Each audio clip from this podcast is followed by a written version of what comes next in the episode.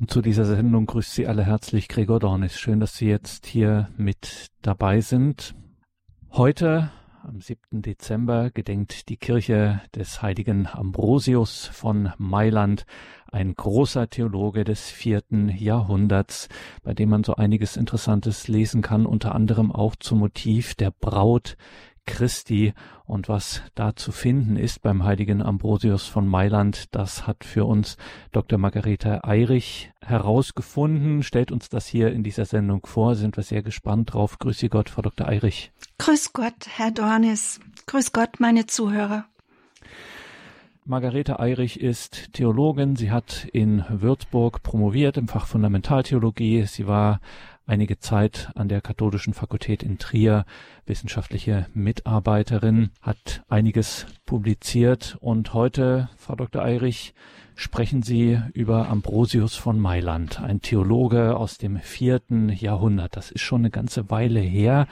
Das lohnt sich natürlich sowieso, auf ihn zu schauen, auf den heiligen Ambrosius von Mailand, weil er natürlich ein Heiliger ist und im Kalender dementsprechend auch zur Verehrung empfohlen wird. Und er gehört auch zu den Theologen, die häufig zitiert werden, wenn man in die Kirchengeschichte schaut. Es gibt doch einige, die sich auf ihn berufen. Wieso ist das eigentlich? Man könnte ja auch sagen, ja gut, viertes Jahrhundert, das ist ja jetzt doch schon, das ist mehr als anderthalb äh, Jahrtausende her. Sagt uns das heute noch was? Ist das noch für uns interessant beziehungsweise relevant? Ja, natürlich, sonst hätte ich den Vortrag nicht zusammengestellt, könnte ich antworten, aber es gibt noch einen ganz, ganz wesentlichen Punkt, ähm, was bei ihm besonders ist. Er gehört zu den lateinischen Kirchenvätern. Ich erinnere mich noch sehr gut, als ich in einem anderen Fach wie Theologie, nämlich in Pädagogik an der Universität in Würzburg, mein Zeugnis vorlegte für Anerkennung von Noten und dann wurde ich gefragt, was ist Patrologie? Das war nämlich das Fach, das ich anerkannt bekommen wollte. Das ist ein eigenes Lehrfach in der, der Theologie, gehört zur alten Kirchengeschichte, aber ist wie gesagt ein eigenes Fach. Die Väterkunde könnte man es übersetzen. Und das ist ein ganz, ganz wesentlicher Punkt für uns in der Theologie, die Kirchenväter auf sie zu schauen, was sie in der frühen Kirche gerungen um haben um den Glauben und erarbeitet haben an wesentlichen Glaubensinhalte. Ja, sie waren im Grunde die ersten Ausleger der Heiligen Schrift und die ersten, die sich eben Gedanken gemacht haben über die wesentlichen Punkte unseres katholischen Glaubens und daraus hat sich das sogenannte Väterargument entwickelt. Das hat bereits Athanasius als äh, führender Theologe der griechischen Denkwelt herausgearbeitet und eben für ähm, ein Kriterium für Rechtgläubigkeit erarbeitet. Und da geht es eben darum, was die Augenzeugen und Diener des Anfangs überliefert haben, so die Worte des Athanasius. Wie gesagt, das ist für uns heute eben sehr, sehr wesentlich und immer wieder haben Theologen darauf zurückgegriffen und dadurch auch wesentliche Erkenntnisschritte gemacht, wie zum Beispiel der ähm, heilige John Henry Newman und Johann Adam Möhler, die zu einem lebendigen Glauben und eben zu wesentlichen Erkenntnissen gefunden haben. Jeder, der fundierte Theologie darlegen will, greift auf sie zurück. So hat auch ähm, Professor Ratzinger seine ganze Theologie mit Kirchenväterzitaten unterlegt und bei allen Konzilien und Lehrentscheiden wird immer wieder geschaut, was haben die Kirchenväter uns dazu schon erarbeitet. So eben sind eben die Kirchenväter, das ist eben mein Anliegen jetzt hier nochmal zu vermitteln, ganz wesentlich für unseren Glauben und für unsere Theologie. Und jetzt denkt man sich, wenn man das vielleicht das erste Mal hört oder mit diesem Begriff nicht so vertraut ist, Braut Christi, da steckt doch bestimmt irgend so eine Art gottgeweihtes Leben äh, dahinter. Wie ist denn das jetzt mit dieser Figur, mit diesem Bild der Braut Christi? Ist das jetzt wirklich nur für diejenigen etwas, die sich zum Beispiel in einem besonderen gottgeweihten Leben befinden oder geht das alle an? Ja, ich habe den Vortrag ja auch so genannt, Braut Christi bei Ambrosius. Natürlich hat jeder Kirchenvater ähm, einen gewissen Schwerpunkt und das ist unter anderem bei Ambrosius eben das gottgeweihte Leben, das ihm besonders am Herzen lag. Er hat mehrere Schriften, darauf gehe ich dann später nochmal ein, eben zum, zu den gottgeweihten Jungfrauen verfasst. Das war zu seiner Zeit im Grunde die einzigste Form gottgeweihten Lebens für Frauen. Es haben sich in dieser Zeit erst langsam Lebensgemeinschaften, die dann, aus denen sich dann eben Klöster entwickelt haben, herausgebildet.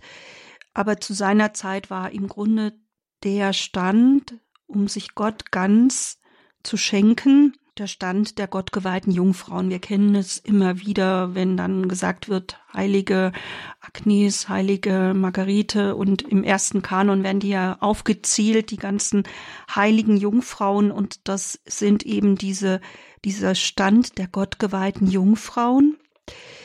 Ja, und die leben in besonderer Weise natürlich dieses bräutliche Verhältnis zu Christus, aber natürlich in einem weiteren Sinne gilt die Brautschaft oder das bräutliche Verhältnis zu Christus allen Gläubigen, denn die Kirche ist ja die Braut Christi. Und in dieser Weise ähm, ist jeder berufen, auch in einer ähnlichen, bräutlichen, intensiveren Christusbeziehung zu leben. Es gibt verschiedene Heilige, die sogar verheiratet waren, die das auch in besonderer Weise geliebt haben. Ich möchte hier jetzt besonders mal die heilige Elisabeth anführen dazu, die ganz erschreckt war, als sie merkte, dass sie ihren Mann mehr liebt als Christus. Eine andere verheiratete, die heilige Katharina von Genua, hat auch in besonderer Weise eine bräutliche Beziehung zum Herrn geliebt. Es ist nicht nur eine Berufung für diejenigen, die schon heilig sind, sondern auch oft für die, die noch heilig werden wollen. Von der gesamten Kirche, also von allen, alle sind zu diesem, zu dieser bräutlichen Beziehung zu Christus berufen, sie zu leben. Und natürlich in besonderer Weise die gottgeweihten Jungfrauen oder alle, die Gott in einem gottgeweihten Leben nachfolgen. Also, es ist erstens für uns alle relevant und es lohnt sich auf jeden Fall hier zu wissen und zu hören, was der heilige Ambrosius von Mailand aus dem vierten Jahrhundert, der lateinische Kirchenvater Ambrosius von Mailand dazu zu sagen hat. Wir sind sehr gespannt und freuen uns auf Ihre Ausführungen. Margarete Eirich. Ja, nochmal grüß Gott, meine sehr verehrten Zuhörerinnen und Zuhörer. Zunächst möchte ich erstmal mit diesem, mit der Vorstellung dieses großen Kirchenvaters des heiligen Ambrosius beginnen, der sogar eben aus in Deutschland geboren wurde, nämlich in Trier. Wieso Trier? Ähm, sein Vater amtierte in der Provinzhauptstadt Galliens, das war eben damals Trier, mit Gerichtsvollmacht als kaiserlicher Beamter, als höchster kaiserlicher Beamter. Und daher wurde eben Ambrosius 339 in Trier geboren. Er entstammte damit, ähnlich wie viele Bischöfe des vierten Jahrhunderts, einer seit Generationen den christlichen Glauben praktizierenden römischen Adelsfamilie. Nach dem frühen Tod des Vaters zog seine Mutter mit den drei Kindern nach Rom, wo dann Ambrosius eine gute philosophische, rhetorische und literarische Ausbildung erhielt. Dies zeigt sich auch besonders in seinen Schriften. Entsprechend der Familientradition trat er dann eben den juristischen Staatsdienst ein, wie eben auch sein äh, Vater, und wurde dann Provinzstatthalter mit Sitz in Mailand. Als solcher wurde er dort 374, einige sprechen von 373, zum Bischof von Mailand gewählt. Er war ein begnadeter Redner, seine Predigten trugen maßgeblich zur Bekehrung des Augustinus bei, und er feierte täglich die heilige Messe und die Gebetszeiten, eine Art des heutigen Stundengebets, und predigte an Sonn- und Feiertagen sowie in der Vorbereitungszeit der Taufbewerber sogar täglich. Er war ein herausragender Seelsorger und Freund der Armen und Bedrängten und Verteidiger des Glaubens. Als Seelsorger lag ihm vor allem die Predigt am Herzen. Seine zahlreichen Schriften waren und sind von großem Einfluss auf die Theologie der Kirche. Am 4. April 397 starb er in Mailand. Sein Gedenktag ist aber eben der 7. Dezember, das ist der Tag seiner Bischofsweihe. Er ist einer der großen, der vier großen lateinischen Kirchenväter. Und aufgrund seiner Bedeutsamkeit seiner Schriften wurde er auch zum Kirchenlehrer erhoben. In seinen Predigten und Werken wandte sich Ambrosius gegen den Arianismus. Das muss ich wahrscheinlich erläutern. Das ist eine einseitige Betonung der Menschheit Jesu, die eben in seiner Zeit leider sehr verbreitet war und die er eben als Heresie ansah. Die Lehre von der Gottheit und Menschheit Christi lag ihm daher sehr am Herzen, sie mit Klarheit zu verkünden so dass die späteren großen Konzilien sich auf ihn beriefen. Kein Kirchenlehrer des Abendslandes hat zudem so viel über Maria geschrieben wie er. Ein Grundzug seiner Predigten ist der reiche Gebrauch der Heilige Schrift.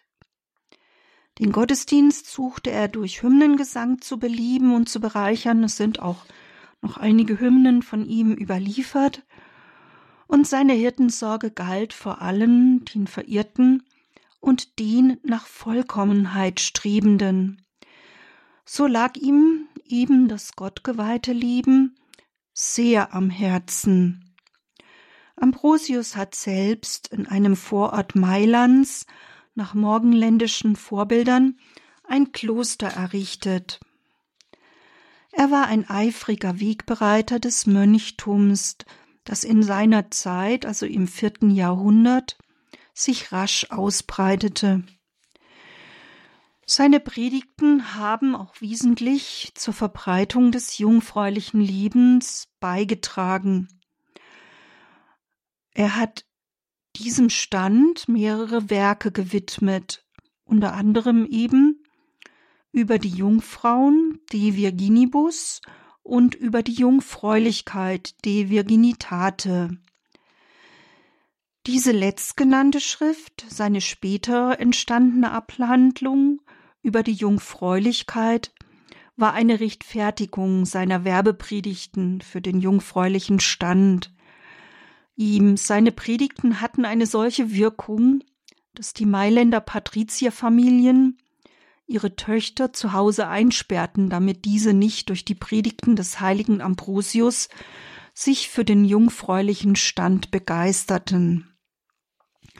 Ich will meinen Vortrag eben dem früheren von den beiden genannten Werken widmen, über die Jungfrauen, De Virginibus als Kurztitel.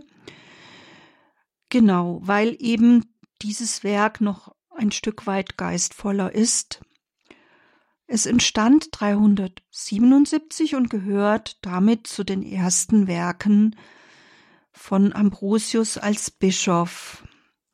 Der ausführliche Titel dieser Schrift heißt Die drei Bücher über die Jungfrauen an die Schwester Marcellina.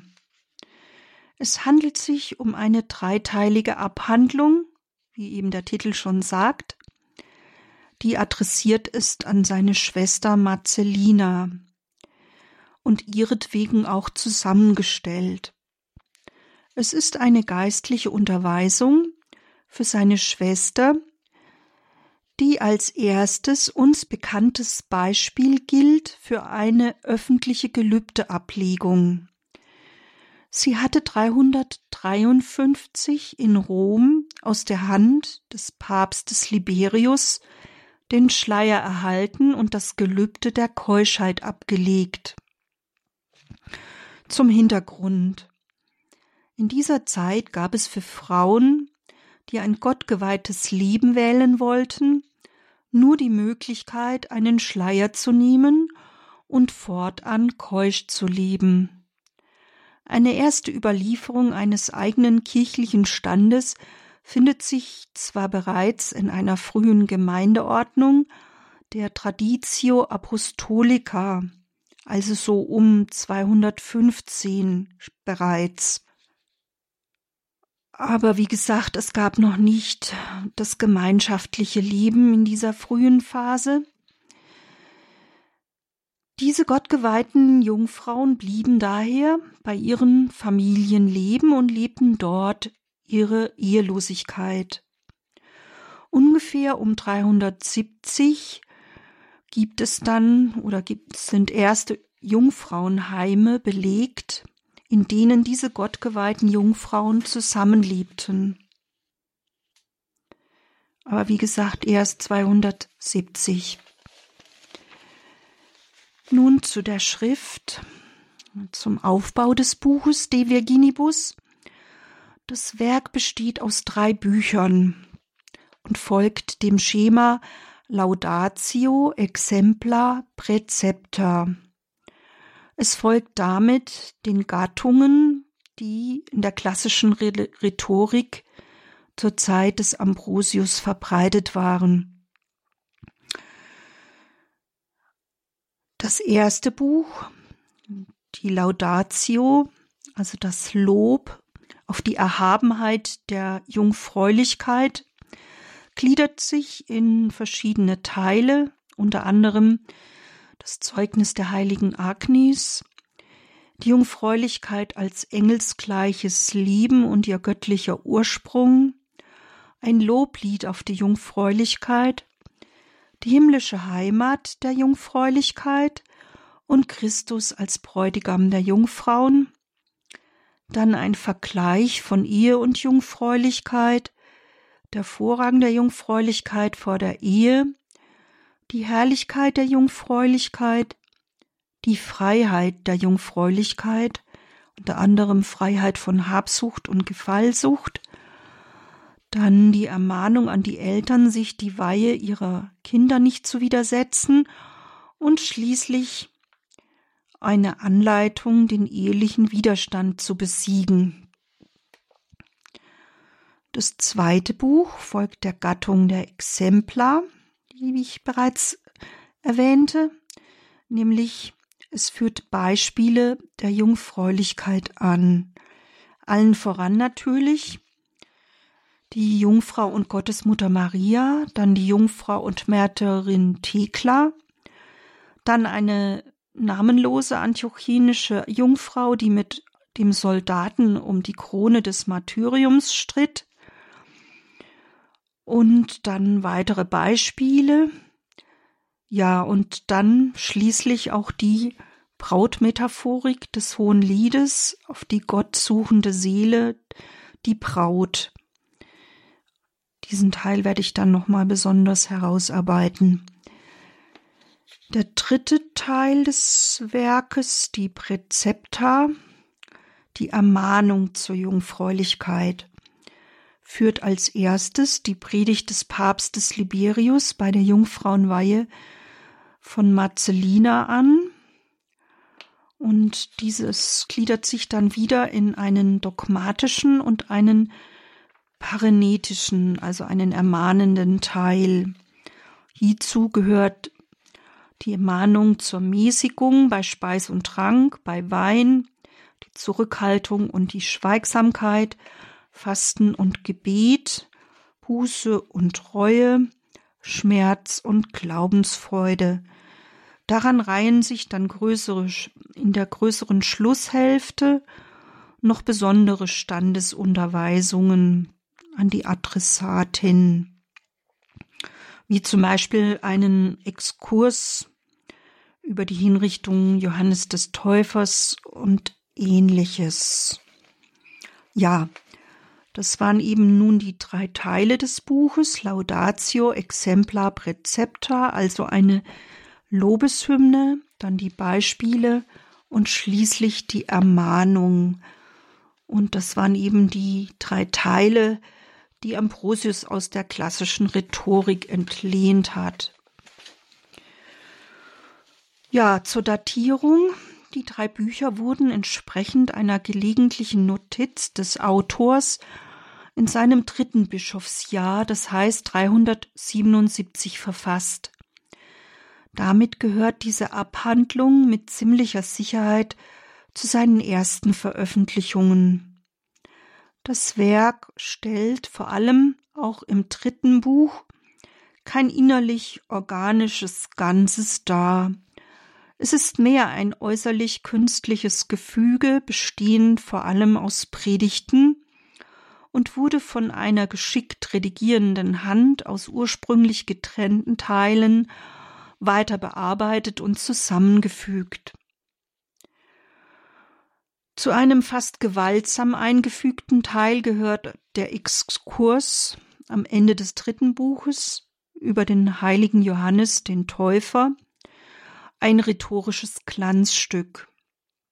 Der heilige Hieronymus kommentiert den Inhalt des Werkes wie folgt. Darin ergoss sich die Beredsamkeit unseres Ambrosius in solcher Fülle, dass er alles, was nur zum Lob der Jungfrauen gesagt werden kann, findig zusammengetragen, klar zum Ausdruck und systematisch zur Darstellung gebracht hat. Die Übersetzer der ersten Ausgabe für die Bibliothek der Kirchenväter urteilen in der Einleitung wie folgt. In formaler Hinsicht wird die hohe Erwartung des Lesers belohnt durch die duftige Anmut und poetische Schönheit, die über der Abhandlung liegt. Sie wurde verfasst mit einer feurigen Begeisterung, die oftmals Anleihen aus der liebesglühenden Sprache des Hohen Liedes zog. Die Schrift sprüht zugleich von rhetorischer Kraft.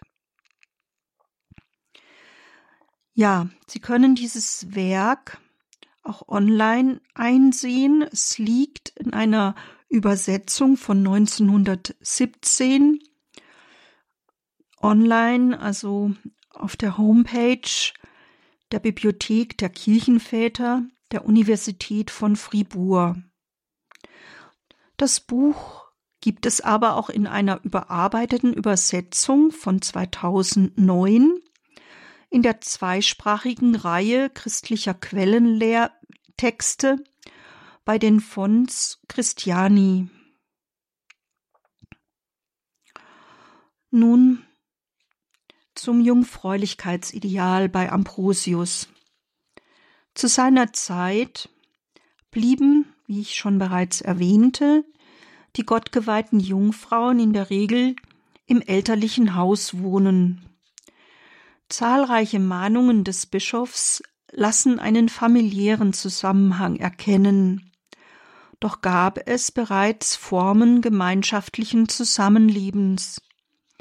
Die Tatsache, dass Ambrosius seine Schwester Marcellina als Magistra, als Lehrerin für die jüngere Generation anspricht, muss jedoch nicht auf eine Art Jungfrauenkommunität schließen lassen. Marcellina mag lediglich eine Vorbildfunktion für ihren Stand gehabt haben. Aber wir haben in jedem Fall aus den Schriften des Ambrosius Kenntnis von klosterähnlichen Gemeinschaften in Bologna, in Verona und eine Klerikergemeinschaft in Vercelli. Auch in Mailand gab es eine organisierte Form asketischen Lebens. So berichtet Augustinus von einem Monasterium für Männer außerhalb der Stadtmauer. Es fällt auf, dass Ambrosius die jungfräuliche Lebensform häufig und begeistert lobt. Man kann dies natürlich ganz nüchtern philosophisch erklären und von einer platonischen Leibfeindlichkeit oder stoischen Sexualverdrossenheit sprechen. Von diesen verbreiteten philosophischen Strömungen der Antike war er auch sicherlich geprägt. Doch diese Deutung wird Ambrosius sicherlich zu wenig gerecht. Ihm lag das keusche wie auch das monastische Leben wirklich sehr am Herzen. Er wünscht sich als Bischof Menschen, die ihren christlichen Glauben vorbehaltlos lieben und ihre ganze Existenz Christus weihen. Für ihn muss die Kirche eine heilige Kirche sein, die nicht nur in der theologischen Theorie, sondern auch der konkreten Gestalt und Wirklichkeit dies lebt. Deshalb sind die Jungfrauen so wichtig. In den jungfräulich lebenden Gliedern der Gemeinde zeigt sich die bräutliche Verbundenheit der Kirche mit ihrem Herrn. Sie leben in besonderer Weise die ungeteilte, unbedingte bräutliche Liebe der Braut Christi. Damit garantieren sie, dass die Kirche glaubwürdig ist, eine Braut ohne Flecken und Falten, wie Christus sie sich erwählt hat. Siehe Epheser 5, 27. Der Übersetzer und Herausgeber der neueren Ausgabe von De Virginibus über die Jungfrauen, Peter Dückers, sieht den entscheidenden Beitrag des Kirchenvaters Ambrosius weniger in seinen Anweisungen zur konkreten Lebensführung, als vielmehr in einer konzeptionellen Weiterführung und theologischen Vertiefung dieses Jungfräulichkeitsideals. Wie bereits angesprochen, verknüpft Ambrosius seine Darlegung sehr rege mit dem Wort Gottes, insbesondere dem Hohen Lied. Dazu möchte ich eine persönliche Bemerkung machen. Ich habe selbst an der Universität ein paar Mal erlebt, dass Professoren mit dem Hohen Lied eine, ein Problem hatten und meinten, dass dieses Buch nicht hätte in den Kanon der Heiligen Schrift aufgenommen werden solle, weil es zu lieblich klinge. In diesem Punkt unterscheidet sich der heilige Ambrosius aber sehr deutlich von den heutigen Theologen. Denn ihn hat das Hohelied sogar in großem Maße beeinflusst. Immer wieder nimmt er Bezug auf dieses Buch der Heiligen Schrift. Der Text dieses Buches hat im Hebräischen die Überschrift Das Lied der Lieder. Dies ist im Sinne von das Schönste, das höchste Lied zu verstehen. Martin Luther übersetzte diesen Titel mit das hohe Lied und daraus wurde die bis heute verbreitete Bezeichnung. In der Einleitung des Hohenliedesbuches in der neuen Einheitsübersetzung von 2016 findet sich ebenfalls eine Kritik an der Aufnahme in den Kanon der Heiligen Schrift. Dort heißt es Wie konnte dieses Buch, in dem das Wort Gott außer einer möglichen Anspielung auf den Gottesnamen in Kapitel 8.6 kein einziges Mal vorkommt, überhaupt in den Kanon der Heiligen Schrift aufgenommen werden. Ja, zugleich folgt dann die Deutung. Die jüdisch-christliche Tradition hat das Problem mit der sogenannten allegorischen Interpretation gelöst. Ihr zufolge spricht das Hohelied zwar von der Liebe zwischen Mann und Frau, es meint jedoch damit etwas anderes, eben von griechisch Allegoria, das Anderssagen. Es meint die Liebe zwischen Gott und seinem Volk, die Liebe zwischen Christus und seiner Kirche, also ekklesiologische Deutung, die Begegnung und, Ver und Vereinigung der Seele mit Gott, also eine mystische Deutung, oder gar die Liebe zwischen Christus und Maria, also eine mariologische Deutung. Sie sehen, es gibt sehr verschiedene Deutungsmöglichkeiten des Hoheliedes, die hier in der Einleitung zum Hohelied gelistet sind. Ich wiederhole sie noch einmal. Zunächst die Liebe zwischen Gott und seinem Volk in einer allgemeinen Deutung, dann eine ekklesiologische Deutung, die Liebe zwischen Christus und seiner Kirche, dann eine mystische Deutung, die Begegnung und Vereinigung der Seele mit Gott, oder eine mariologische Deutung, die Liebe zwischen Christus und Maria. Die Braut des Hohenliedes kann demnach sowohl als Teil des von Gott geliebten Volkes, als die Kirche, als die Seele des Einzelnen, wie auch als Maria gedeutet werden. Sie streckt sich voll liebender Sehnsucht nach der Begegnung mit dem Geliebten, dem Bräutigam Christus aus. Aber auch in vielen anderen Büchern des Alten Testamentes wird das Verhältnis Jahwes zu seinem Volk mit Bildern der Liebe oder ähnlichen Banden gedeutet, so beispielsweise in Hosea 2, Jeremia 2 oder Ezechiel Kapitel 16 und 23.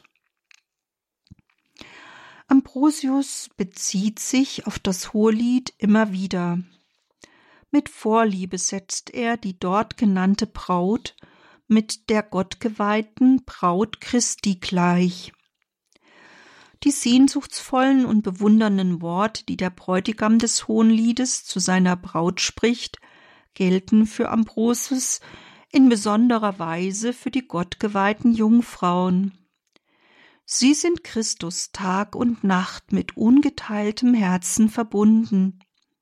Ihre Sehnsucht nach ihm ist nicht durch das Verlangen nach einem irdischen Bräutigam beeinträchtigt. Die Braut klagt auch nicht über den Verlust irdischer Güter, sondern freut sich, Christus gewonnen zu haben und lebt uneingeschränkt für ihn, ihren Bräutigam. In diesem Zusammenhang ist es wichtig, auf den Brautbegriff noch näher einzugehen. Nach biblischem Verständnis ist die Braut die rechtmäßig angetraute Gattin, die aber noch nicht heimgeführt ist. Dies gilt natürlich nicht nur für die Braut Christi, für die Gottgeweihte, sondern auch für die Kirche. Siehe Matthäus 9,15 und Johannes 3,29. Die Kirche, die Christus sich erwählt und um den Preis seines Lebens erworben hat. Siehe Epheser 5, 25 bis 33. In dieser Weise deutet auch Frau Professor Marianne Schlosser die Brautschaft sehr schön als das Sein auf ihn hin.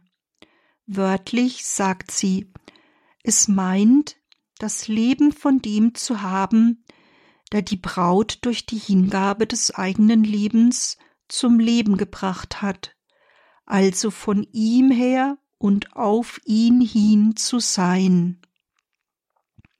Daraus leitet sie sehr schön ab. Die Kirche ist, was sie ist, von Christus her. Ich wiederhole noch einmal dieses schöne Zitat von Frau Professor Marianne Schlosser. Brautschaft ist das Leben von dem zu haben, der die Braut durch die Hingabe des eigenen Lebens zum Leben gebracht hat, also von ihm her und auf ihn hin zu sein. Und daraus leitet sich eben ab, was Kirche ist.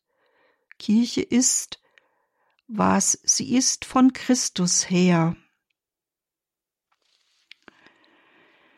Ambrosius bezieht die Braut in seinem Werk in erster Linie auf den jungfräulich gottgeweihten Stand. Aber im weiteren Sinne weitet er dieses Bild auch auf die Kirche hin. Als Braut Christi ist sie mit Christus vermählt und hat die Gläubigen in ihrem Schoß getragen, sie geboren und genährt. Mit dem sprachlichen Bild der Braut hängen weitere Bilder zusammen, die Ambrosius zur Beschreibung des jungfräulichen, gottgeweihten Lebens in Anlehnung an das biblische Buch des Hoheliedes heranzieht, so der Brautschleier, das himmlische Brautgemach, das himmlische Brautlager oder das Bild vom Schlafzimmer Gottes und vom Tag der Hochzeiten. So wird auch verständlich, dass von Ehebruch in Bezug auf die Untreue gegenüber Christus gesprochen wird. In seinen späteren Jungfräulichkeitsschriften, insbesondere in De Virginitate, ist eine Weiterentwicklung seiner Hoheliedauslegung festzustellen. Dort ist noch viel mehr als im Erstlingswerk die gottliebende Seele angesprochen. Als bräutliche Seele eilt sie dem himmlischen Bräutigam entgegen, befreit sich von den Fesseln des Körpers, flieht den Freuden der Welt und löst sich von der Herrschaft der sinnlichen Leidenschaften. Die bräutliche Seele steht insgesamt für das von ihm empfohlene christliche Vollkommenheitsstreben, das er aus dem Hohelied ableitet. Diese Braut hat den Gipfel des mystischen Aufstiegs zu Gott erreicht. Sie ist die Braut des göttlichen Wortes, wie die Braut des Hoheliedes des Nachts ihren Geliebten sucht, die Stadt durchstreift und ihn auf den Gassen und Straßen zu finden hofft, so sucht auch die Seele ihren Bräutigam, Christus, aber nicht im Dunkel der Nacht, sondern im Glanz des Tages, nicht im Treiben auf den Straßen, sondern in der Kirche. Sie sehen, für bräutliche Seele kann hier zugleich auch die Kirche eingesetzt werden. Sie soll Christus am Tag folgen, Sie soll Plätze und Straßen meiden, um Christus zu finden, der in ihr wohnt.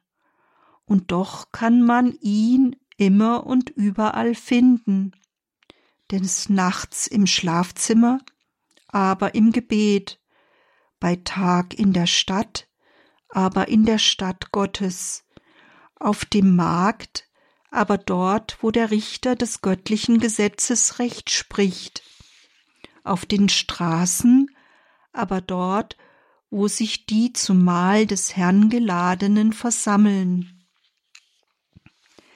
Die bräutliche Seele sucht Gott dort, wo ihn die Kirche sucht, auf den Gipfeln, wo man den Duft ewigen Lebens riecht, wo sich der Geruch der Tugend und guter Taten verbreitet und auf dem Berg des Glaubens an den Tod und die Auferstehung des Herrn.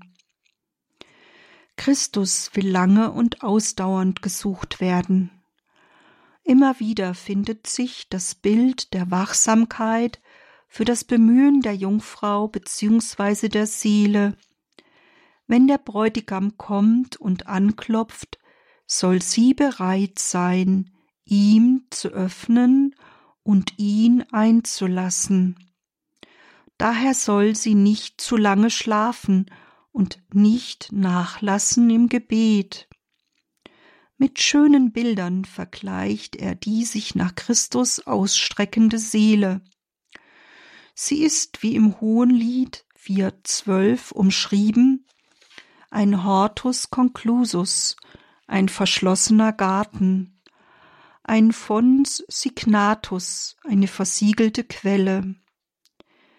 Der Garten ist hier nicht nur ein Ort der Wonne, auch in Anspielung an das Paradies, sondern das im Alten Testament verbreitete Bild auf das neu erblühende Israel. Siehe Hosea 14,6, Ezechiel 36, 35 und Jesaja 51, 3. Der verschlossene Garten der Seele soll in der Bilderwelt des Hohliedes duften wie der Rebstock, wie der Olivenbaum und wie die, wie die Rose. Diese drei deutet Ambrosius als Gottesliebe, Religio, Friede, Pax und keusche Zurückhaltung, Pudor. Deshalb soll sie sich nicht gewöhnlichem Geschwätz hingeben, die Schweigsamkeit üben und vor allem mit Christus sprechen. Mit Nachdruck mahnt Ambrosius zur Beharrlichkeit und Ausdauer, warnt vor Nachlässigkeit und Gleichgültigkeit. Hat die Seele den Eindruck, dass der Herr sich von ihr entfernt, sich ihr entzieht, dann soll sie dies als Prüfung auffassen und ihn erneut suchen. Mit den Worten des Hoheliedes 5,6 soll die Seele erneut aufbrechen, um den verlorenen Bräutigam zu finden. Mit ganzer Liebe soll sie Christus festhalten durch die Zügel des Geistes. Krank vor Liebe folgt sie ihm, als eine, die von den Pfeilen der Liebe getroffen wurde, die gebunden ist durch die Fesseln der Liebe. Wer Christus auf diese Weise immer wieder sucht und bittet, zu dem wird er kommen. Denn Christus hat zugesagt, bei seiner Kirche zu bleiben bis zum Ende der Welt. In dieser Weise verwendet Ambrosius immer wieder die Bilderwelt des Hoheliedes für eine Brautmetaphorik, einen Vergleich der gottsuchenden und gottliebenden Seele mit einer Braut. Wie bereits erwähnt, enthält das zweite Buch entsprechend einer guten Pädagogik, eines exzellenten Redners Beispiele. Allen voran stellt Ambrosius hier die Gottesmutter Maria als großartiges Vorbild vor. Wie sie soll die Braut Christi das Wort Gottes betrachten und immer über das Wort Gottes nachsinnen. Betrachten wir dies bei etwas Musik.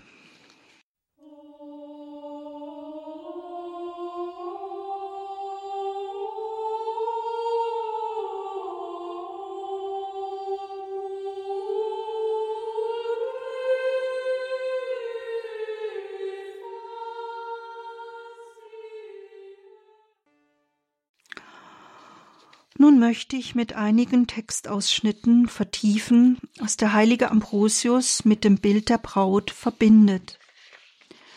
Wie bereits angesprochen, zeichnet Ambrosius im ersten Buch von De Virginibus ein Lob auf die Erhabenheit der Jungfräulichkeit. Dafür zieht er immer wieder die symbolische Liebessprache des Hohenliedes heran. So preist er im ersten Buch im neunten Kapitel die Jungfräulichkeit, den allein auf Gott gerichteten Blick und vergleicht sie oder diesen mit einer Blume im Gottesgarten. Susanna im Buch Daniel 13,7 fand sie ebenfalls, denn sie war nicht bereit, ihre Reinheit preiszugeben. Diese Blume findet sich in Gärten die mit einer geistigen Mauer umgeben sind. Ich zitiere aus der neuen Übersetzung von Peter Dückers. Ein verschlossener Garten ist meine Schwester Braut, ein verschlossener Garten, ein versiegelter Quell. Hohelied 4,12 Denn in solchem Garten spiegelt die Flut des reinen Quells das durch Siegel eingeprägte Bild Gottes, damit die Fluten nicht durch den Schmutz geistiger Raubtiere besudelt, durch Schlamm getrübt werden. Nun, der dichte Text bedarf wohl des Kommentars. Ambrosius greift das Bild des Gartens auf und zieht eine Linie durch die Bücher des Alten Testaments. Der Duft und die Schönheit des Gartens möchte er verschlossen und geschützt ziehen von dem Schmutz der Welt. Der Garten ist ein Ort der Wonne und erinnert an das Paradies und, wie angesprochen, an das neu belebte Israel. Die Braut trägt das Bild Gottes gleich einem Siegel in sich. Der Begriff Signaculum wird sonst mit dem Siegel von Taufe und Firmung in Verbindung gebracht. Ambrosius bezieht ihn aber auf das geistige wie körperliche Charakteristika der Reinheit.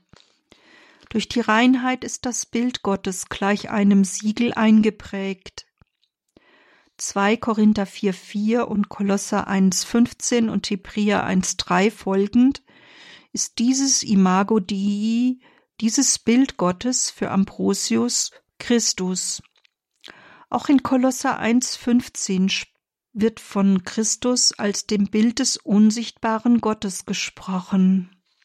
Im Herzen der Braut ist Christus als ein solches Siegel eingeprägt.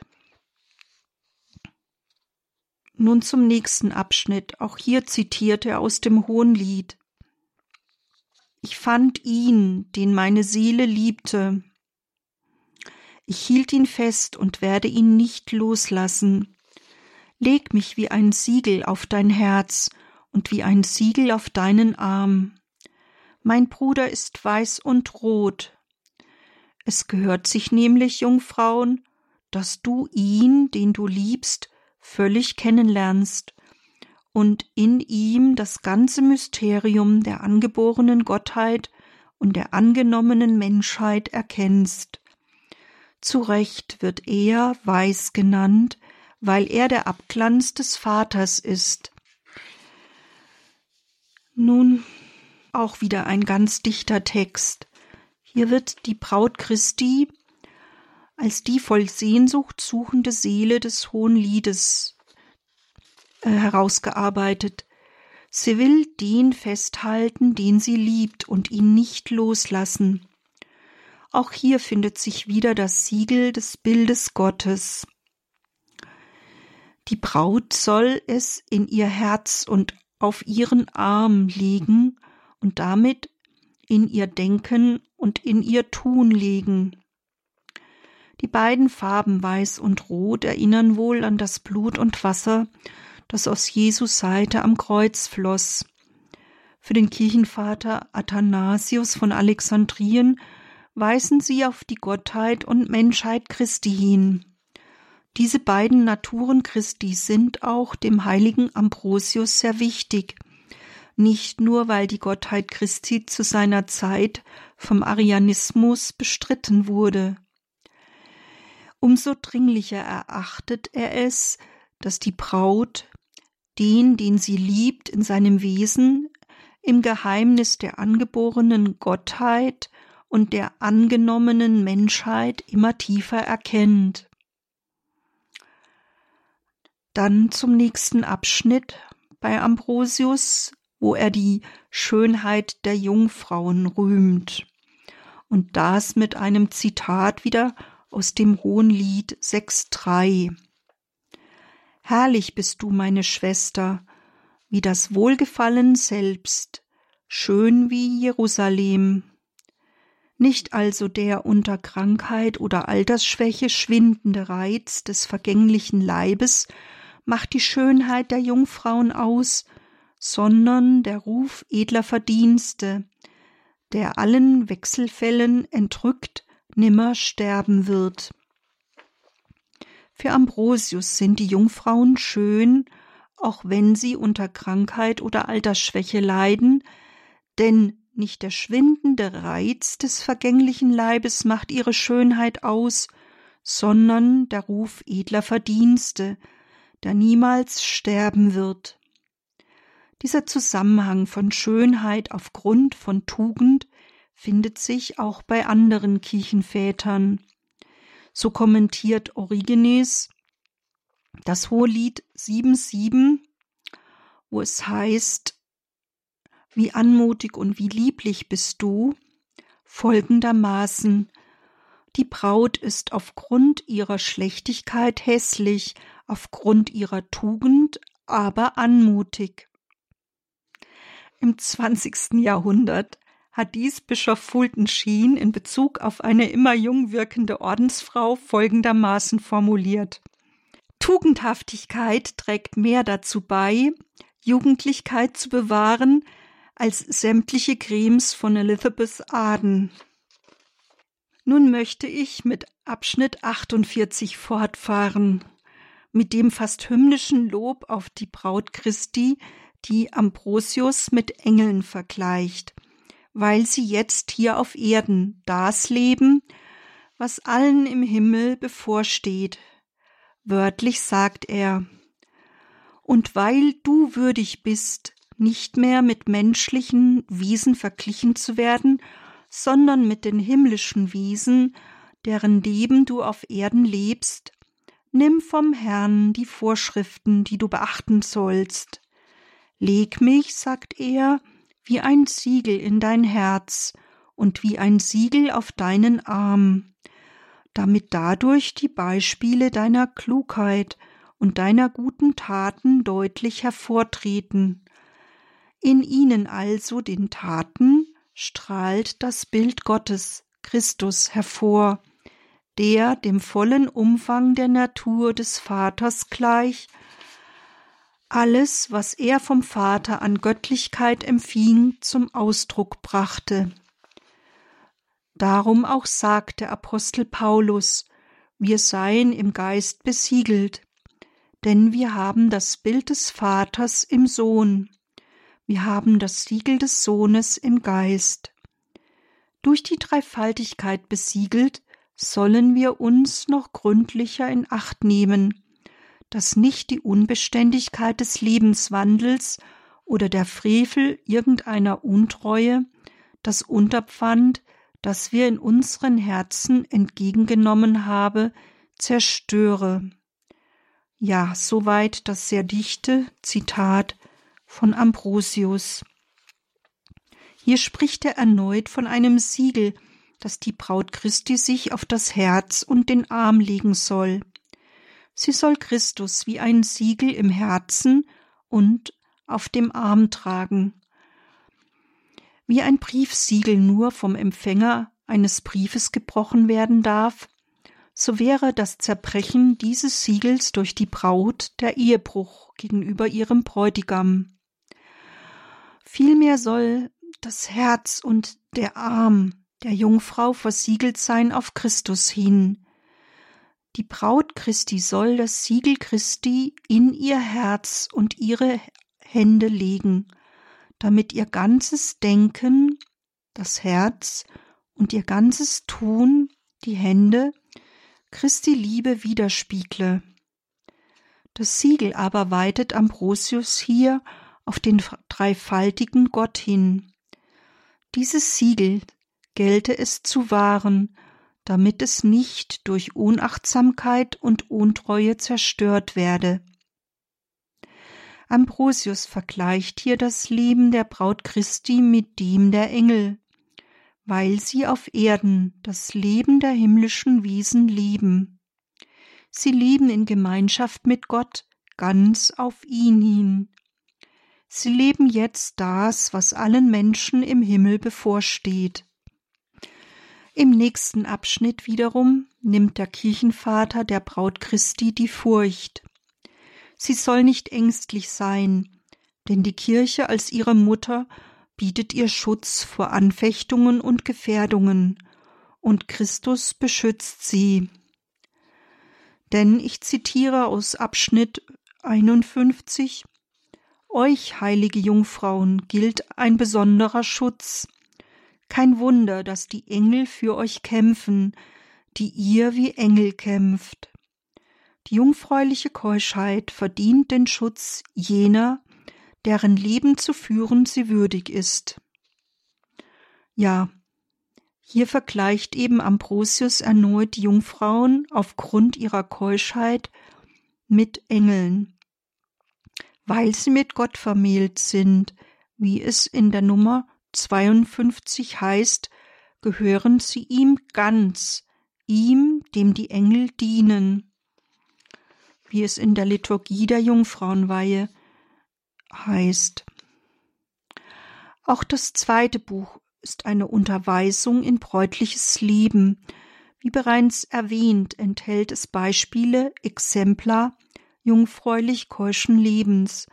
Auch hier wird die jungfräuliche Seele als Braut Christi in den Farben des Hohen Liedes dargestellt. Das Buch schließt mit Christi Brautwerbung sowie der bräutlichen Vereinigung mit Christus.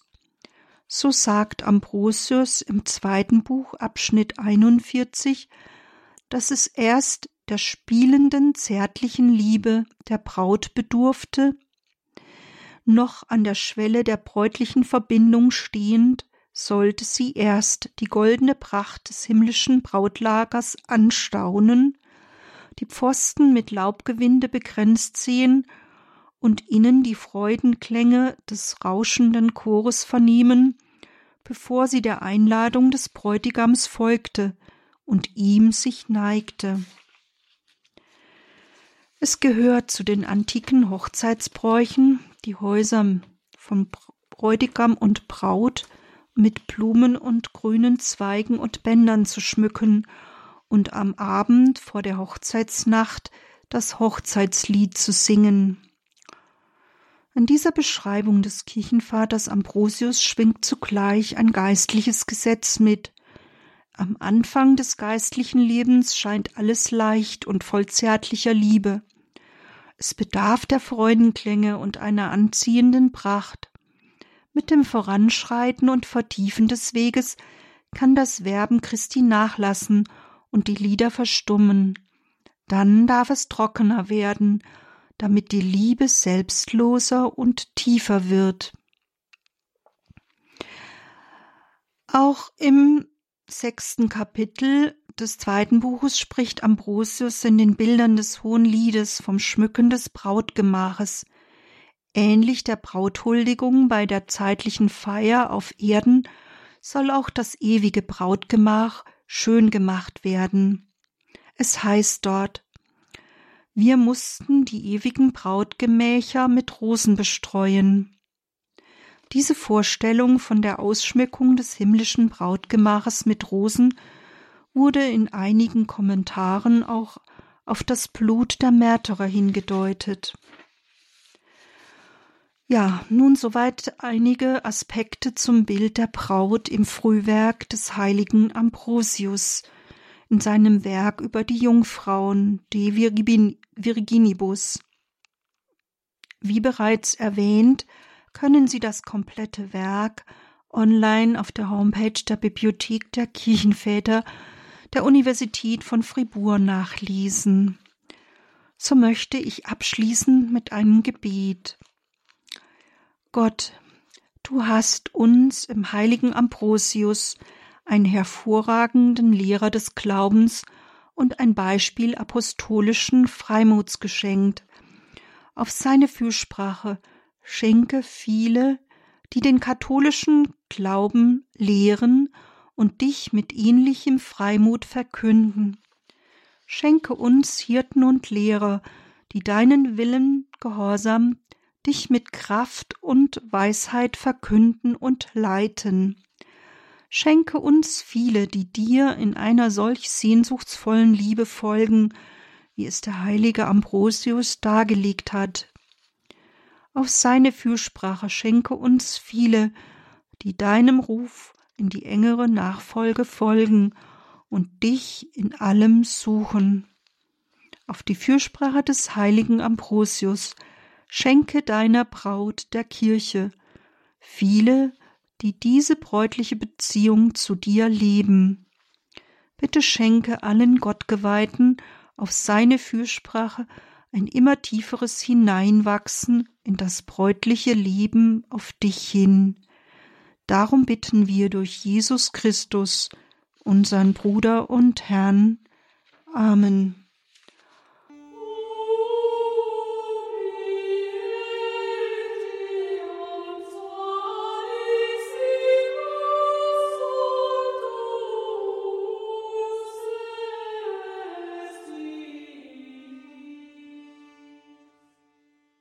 In der heutigen Credo-Sendung hörten Sie die Theologin Dr. Margarete Eirich mit einem Blick auf das Motiv der Braut Christi beim lateinischen Kirchenvater Ambrosius von Mailand, dem Heiligen aus dem vierten Jahrhundert. Und dem ist jetzt mit Blick auf die Uhr nichts weiter hinzuzufügen. Danke Ihnen allen fürs Dabeisein. Jetzt um 21.30 Uhr folgt hier die Reihe Nachgehört. Alles Gute und gottesreichen Segen wünscht Ihr Gregor Dornis.